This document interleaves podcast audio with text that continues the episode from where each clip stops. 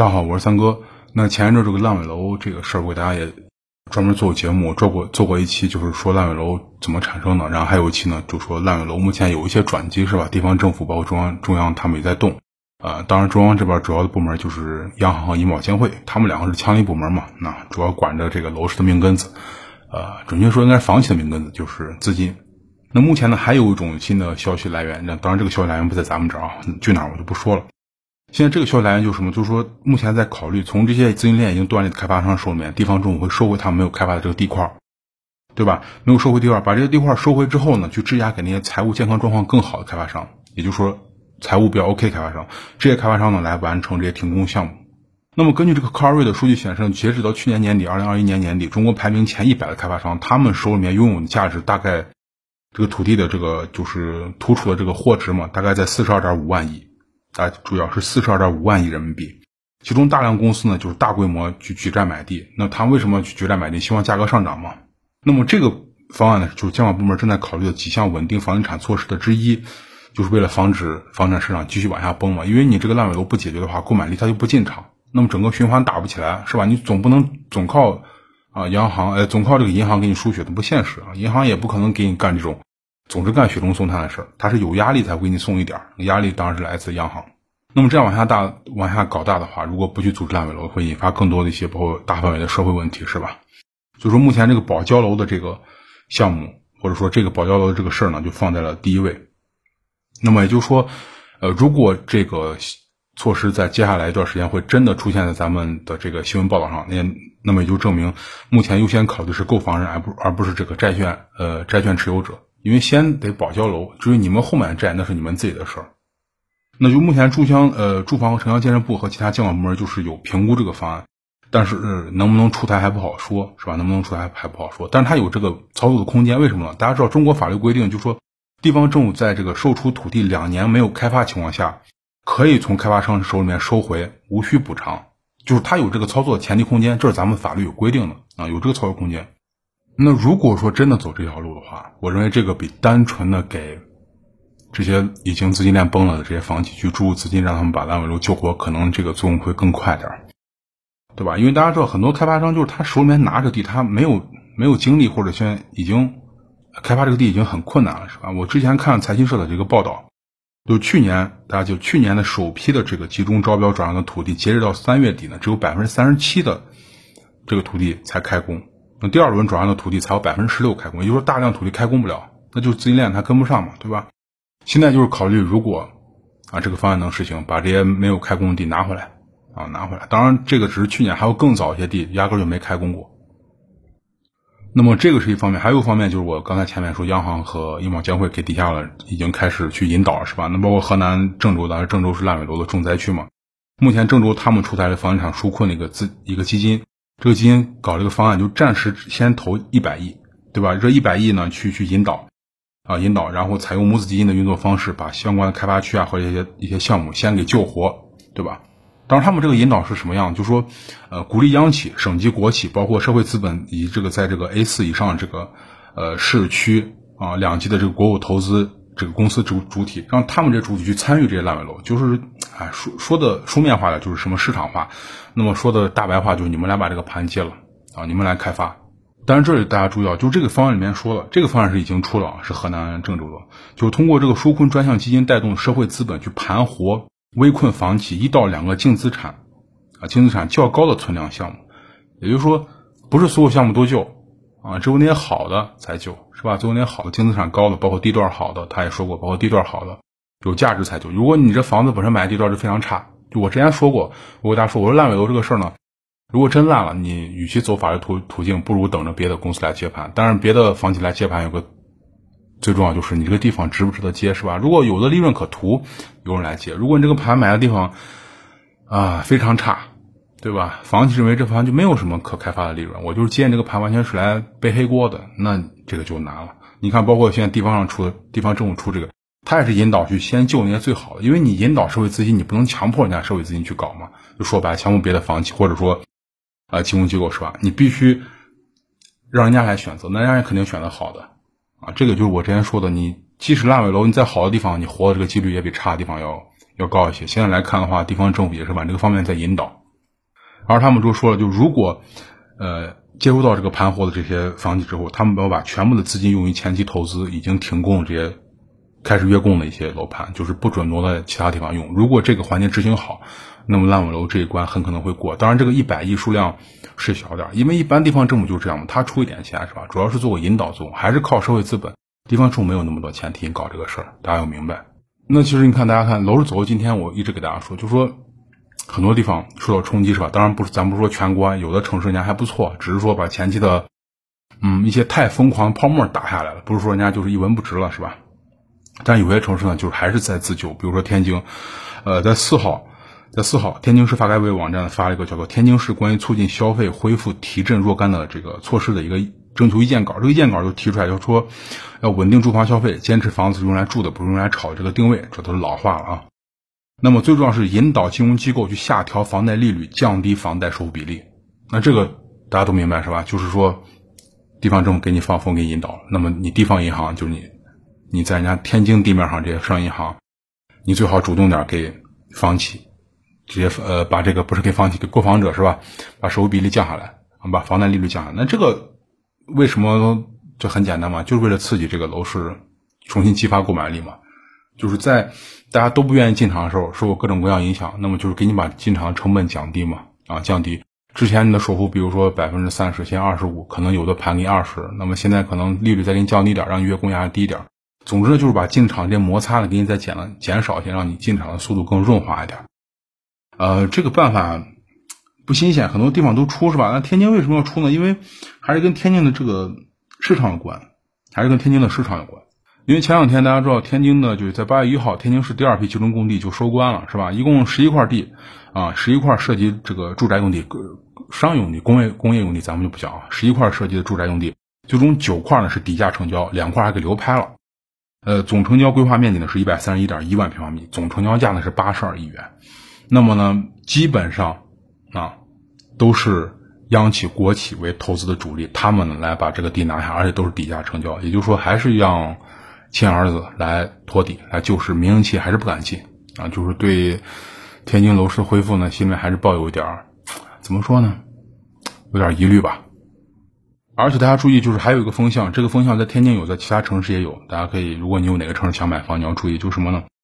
天津现在已经开始控制自己的供地量了，对吧？就是说，呃，其实从去年的三批次就以来呢，天津市的这个供地就出现一种什么现象？就是供应量在缩减，规则在放松。就是你房企拿地的规则放松，但是供应量给你缩减，这个就比较好了。我之前说过，你地方政府你不能无节制的去供地，是吧？你无节制的去供地，地方上根本就没有房企没有那么大承受能力，那你无节制的供地，只能让地价上不去，然后楼市整个没有一个推动的力量嘛，对吧？他现在就说规则放松啊，然后把量缩小，物这个物以稀为贵嘛，把量缩小的话，可能会对后面的这个楼市的走势会好一点。当然，这个就看天津地方财政能不能支持他这样做了啊。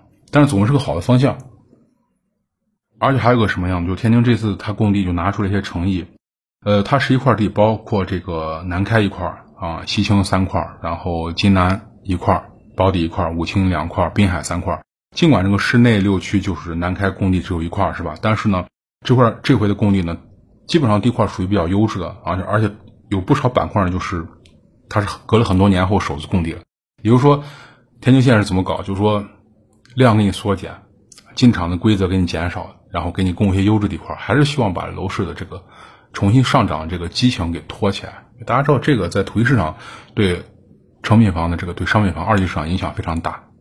那么这个呢，就看后续，啊，有没有其他城市跟上，是吧？能不能就是把自己的对土地财政这个胃口减少点，把土地优质土地拿出来一些，然后，呃，量缩一些，对吧？你如果还是无节制的供，那就很难。呃，加上前面我给大家讲了这个，嗯，怎么说烂尾楼这个事儿，是吧？包括那个没有被证实的消息和河南这个已经开始的动作，如果能配合起来，把烂把烂尾楼烂尾楼重新打上去。这个购买力还是会恢复，因为你不管后面人人家是为了投资还是买房，他总是有嘛。你去年到今年，现在前七个月，我前天给大家做的那个音频，你前百强房企，你销售量腰斩了百分之四十六，对吧？你这个腰斩量就太大，你这么多人他消失了吗？难道说这么多多人就是一年时间，他突然决定不买房了？当然，他可能有疫情中间有经济原因，对吧？工作不稳定等等，但最主要还是对这个市场现在信心比较小他害怕，对，最主要还是害怕，所以现在大家都是在恢复信心。当然，恢复信心你光这样搞不行。我知大家知道，就是你新房市场，你想恢复信心，必须把二手房市场打通嘛，这是肯定的。因为新房市场最终它要往二手房市场流通，它是个一个循环。你比如说有人买房啊，你不管是为了增值还是保值也罢，最终你去离场的时候，你套现的时候是从二手房市场走，对吧？如果二手房市场这个关卡太多啊，又是要求这又是要求那，那对这个新房市场打击特别大。大家还记得我在零一年的时候，我都哎不是零一二一年的时候，我给大家讲过。当时这个就指导价，我说这个指导价的东西看似是打击二手房市场，时间长了肯定会影响新房市场。那果不其然，后面大家都发发生，大家都看到，是吧？因为人们一看啊，你们把套现的路过，呃，套现离场路给我缩窄了，然后把进场路放宽了，这个有点有点像什么呢？就是大家考大学，对吧？宽进严出啊，你分数低一点啊，三百分也能上，但是你想把大学的这个证书拿到，对不起，很难。那这有的人，那我干脆不考了。我上四年交四年钱，我也考不出来个名堂，对吧？他现在就是说，你除非把后面出厂的路放宽，把二手房那些东西都打掉，那么就主要就是这个二手房的指导价政策，这个非常重要。那么就是最近大家最近大家看二手房这个热度有所回升，是吧？就是相当一部分城市，我看一下，基本上统计有十三个城市就已经调整二手房这个指导价格了，就是把这价格进行放松。有些城市它不吭声。就是他搞这个闷声发大财，就我不吭声，我也不发什么公告，也不发什么网上发什么条文，害怕自媒体去去去解读嘛。现在很敏感这个事儿是吧？他就直接去做啊，我这个干活不吭声。那么大家回忆一下，去年二月份深圳就把这个指导价先搞出来，然后后面很多城市开始学啊，有样学样，什么杭州啊这那一大堆是吧？全国一共有十五个城市，包括我在西安，都开始发布这个二手房指导价。那么指导价就是说，通过二手房这个。小区的二手房直接政府给你定一个交易参考价，对这参考价进行管控，最主要就是银行要按这个参考价给你放款，这个就很麻烦，直接就给你把杠杆降低了，置换就变慢了嘛，对吧？然后随后就是很多地方二手房的这个交易规模就开始锐减，然后价格也开始下跌。那么在今年六月啊，在前两个六月份，全国重点七个城市中，二手房价格同比下降城市已经有五十七个了，对，已经五十七个了。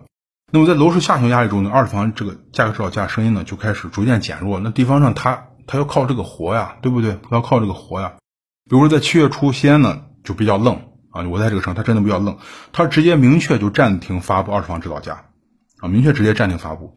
那么我看了一下，包括别的地方第三方调研是吧？目前就是我刚说有十三个城市的二手房指导价制度，其实上已经实质取消了，就有些没有给你发文，我先说，但是已经取消了。那么这个呢，就会成为这个重点二手房。呃，重点城市二手房这个市场，它这个能重新恢复这个因素，把杠杆降低了嘛？呃，不是，把以前那个杠杆前杠杆给你降低，现在给你重新加回去了，不用按指导价去贷款。那这个一下，二手房买卖的这个买方压力就小了，对不对？压力一下就小了。那么这十这十三个城市呢，就是目前取消十三城市，我给大家说一下吧。有我在的西安，然后有四川的成都，有宁波、绍兴、三亚、广州、东莞、金华、温州、合肥。北京、无锡是吧？就这些城市。比如说这个成都、宁波是吧？他们放松后呢，主要就表现在这个，你会发现以前被打击掉这高房源，哎，不是高房源，高房价的房源重新被挂牌了。那么银行放款也不再严格按照指导价去去放款了，是吧？这个一下就把路打通。最主要就是在银行，真的你挂牌高低无所谓，但是银行它偏就按指导价给你放款。现在银行打开了，那么广州和东莞这个挂牌房源的这个受指导价限制，但实际交易的时候呢？银行的放贷呢，已经不去按指导价算了，就是按你们的实际成交价。也就是说，这个政策是名存实亡，对吧？我这房子卖八百万，指导价只给我算五百万，那银行按五百万给你贷，那你是不是你能贷的钱都少？现在等于说是，呃，成都、宁宁波不限制了，你挂八八百万，咱们银行就给按八百万的去计算房贷。那么广州、东莞呢，则是你挂八百万不行，还得按五百万挂，但是呢。实际交易的时候，银行不受这个挂牌价影响。咱们私底下交易是多少，银行就给按多少来放款，就就已经不存在了。那么这是一种方法，还有一种方法就是更奇葩，是吧？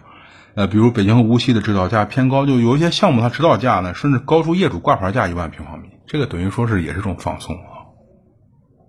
那现在这种东西放松，就等于说，就我刚说的，因为它存在说二手房指导价，它直接和这个信贷额度和流通性的预期会挂钩嘛，就直接打击了购房者支付能力和置业信心，没有那么大支付能力啊！我我八百万房子，你只给我算五百万贷款，那对不起，我买不了，我买不起。不是我不想买这房子，是我真买不起了，你就给我贷这点钱，对不对？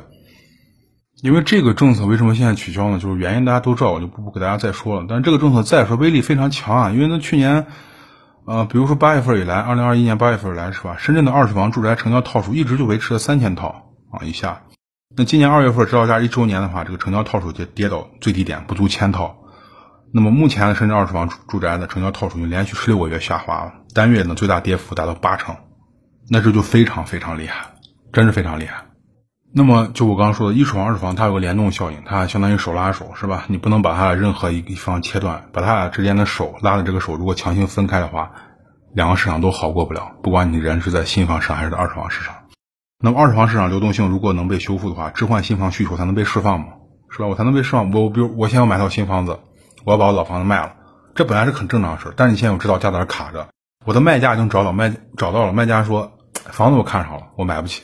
指导价卡着我贷不了那么多钱，对吧？所以说现在这个需求必须把这个政策取消掉，需求才能释放出来嘛。也就未来一段时间，二手房市场呢，如果能继续保持这个强劲的复苏这个势头，那么新房市场呢可能会迎来一些比较好的转机，对吧？就是最起码把压抑这儿的这个购买力释放出来。当然还有个前提，就是烂尾楼这个事儿得马上解决，就大面积的有一个解决方案得出来。比如说像郑州，哪怕是一百亿，但人家官方态度出来是吧？能引导。啊，社会资金来进场。如果别的就是烂尾楼比较多的这个城市，不管你是大小的也好，地方只要政策拿出来，然后别的央企国企愿意参与进去，那么楼市这个坎儿就还能过啊，就是还能往前往前走。但如果这个你处理烂尾楼这个不积极，或者总拿不出来一个态度的话，那如果单靠指导价的话，这个事儿就不好搞，也能恢复，但是前面就有个这个东西卡着你。当我把房子先顺利的通过指导价取消卖完卖完以后。我去新房市场，我心里面又有个担忧：这房子会不会烂尾呀？这这开发商会不会跑路呀？对不对？啊，当然你说了，那我干脆我就买央企、国企呢？这当然没问题啊，尤其央企那是肯定没问题。但是你这个央企一直去吃这些客户，那你民企本身这些资金链惨的民企、资金链紧绷民企，就需要去把新房去化掉，去给自己回血嘛？你现在这回血全让你央企吸完了，那民企是不是他对这些他？更可能出现这个暴雷情况，对吧？本来我吃的客户就不多，你们现在仗着自己家底大，啊，仗着自己亲儿子的身份，不会暴雷吗？相当一部分现在能买房的客户都在里面走。如果说再不分流到这边点的话，就事情会成为恶种一种恶性循环。呃，那好，那今天给大家讲一下，就是楼市在恢复的一些，嗯，算是一些比较好、比较实在的信息，对吧？没有那些比较大、比较空的一些口号啊，都是一些比较实在信息。主要就是我刚刚讲的第一条，那个消息来源目前不确定，啊，目前就不是消息来源不确定，是官方还不确定是不是那样搞。如果愿意那样搞的话，对今年楼市是个好事儿，啊，对楼市是好事，对买房人来说，呃，也是个好事情。最起码咱烂尾楼少了，咱们不必把自己几十年的钱啊，十几年攒的钱扔到那个黑坑里面。呃，那好，那今天呢就先跟大家聊到这儿。呃，我发现，有时候大家问的问题比较多，因为我有时候没有时间给大家回复，是吧？这这这个上面回复很麻烦，大家问的问题比较零碎。我现在准备就是给大家做一个免费回复的一个一个群吧，到时候我整理好告诉大家，有需要的话大家就注意，到时候把它拉这个群里面，大家有问题直接在这里面问，我就有个可以可以给回复可以简单点，对吧？比如说你三四个人都问问一个城市，那我可以直接把这个城市情况给大家说出来，就不用在这儿一一个人一个人回复，很麻烦，是吧？很麻烦。呃，那好，那今天的话呢，就先跟大家聊到这儿，咱们下期再见，谢谢大家。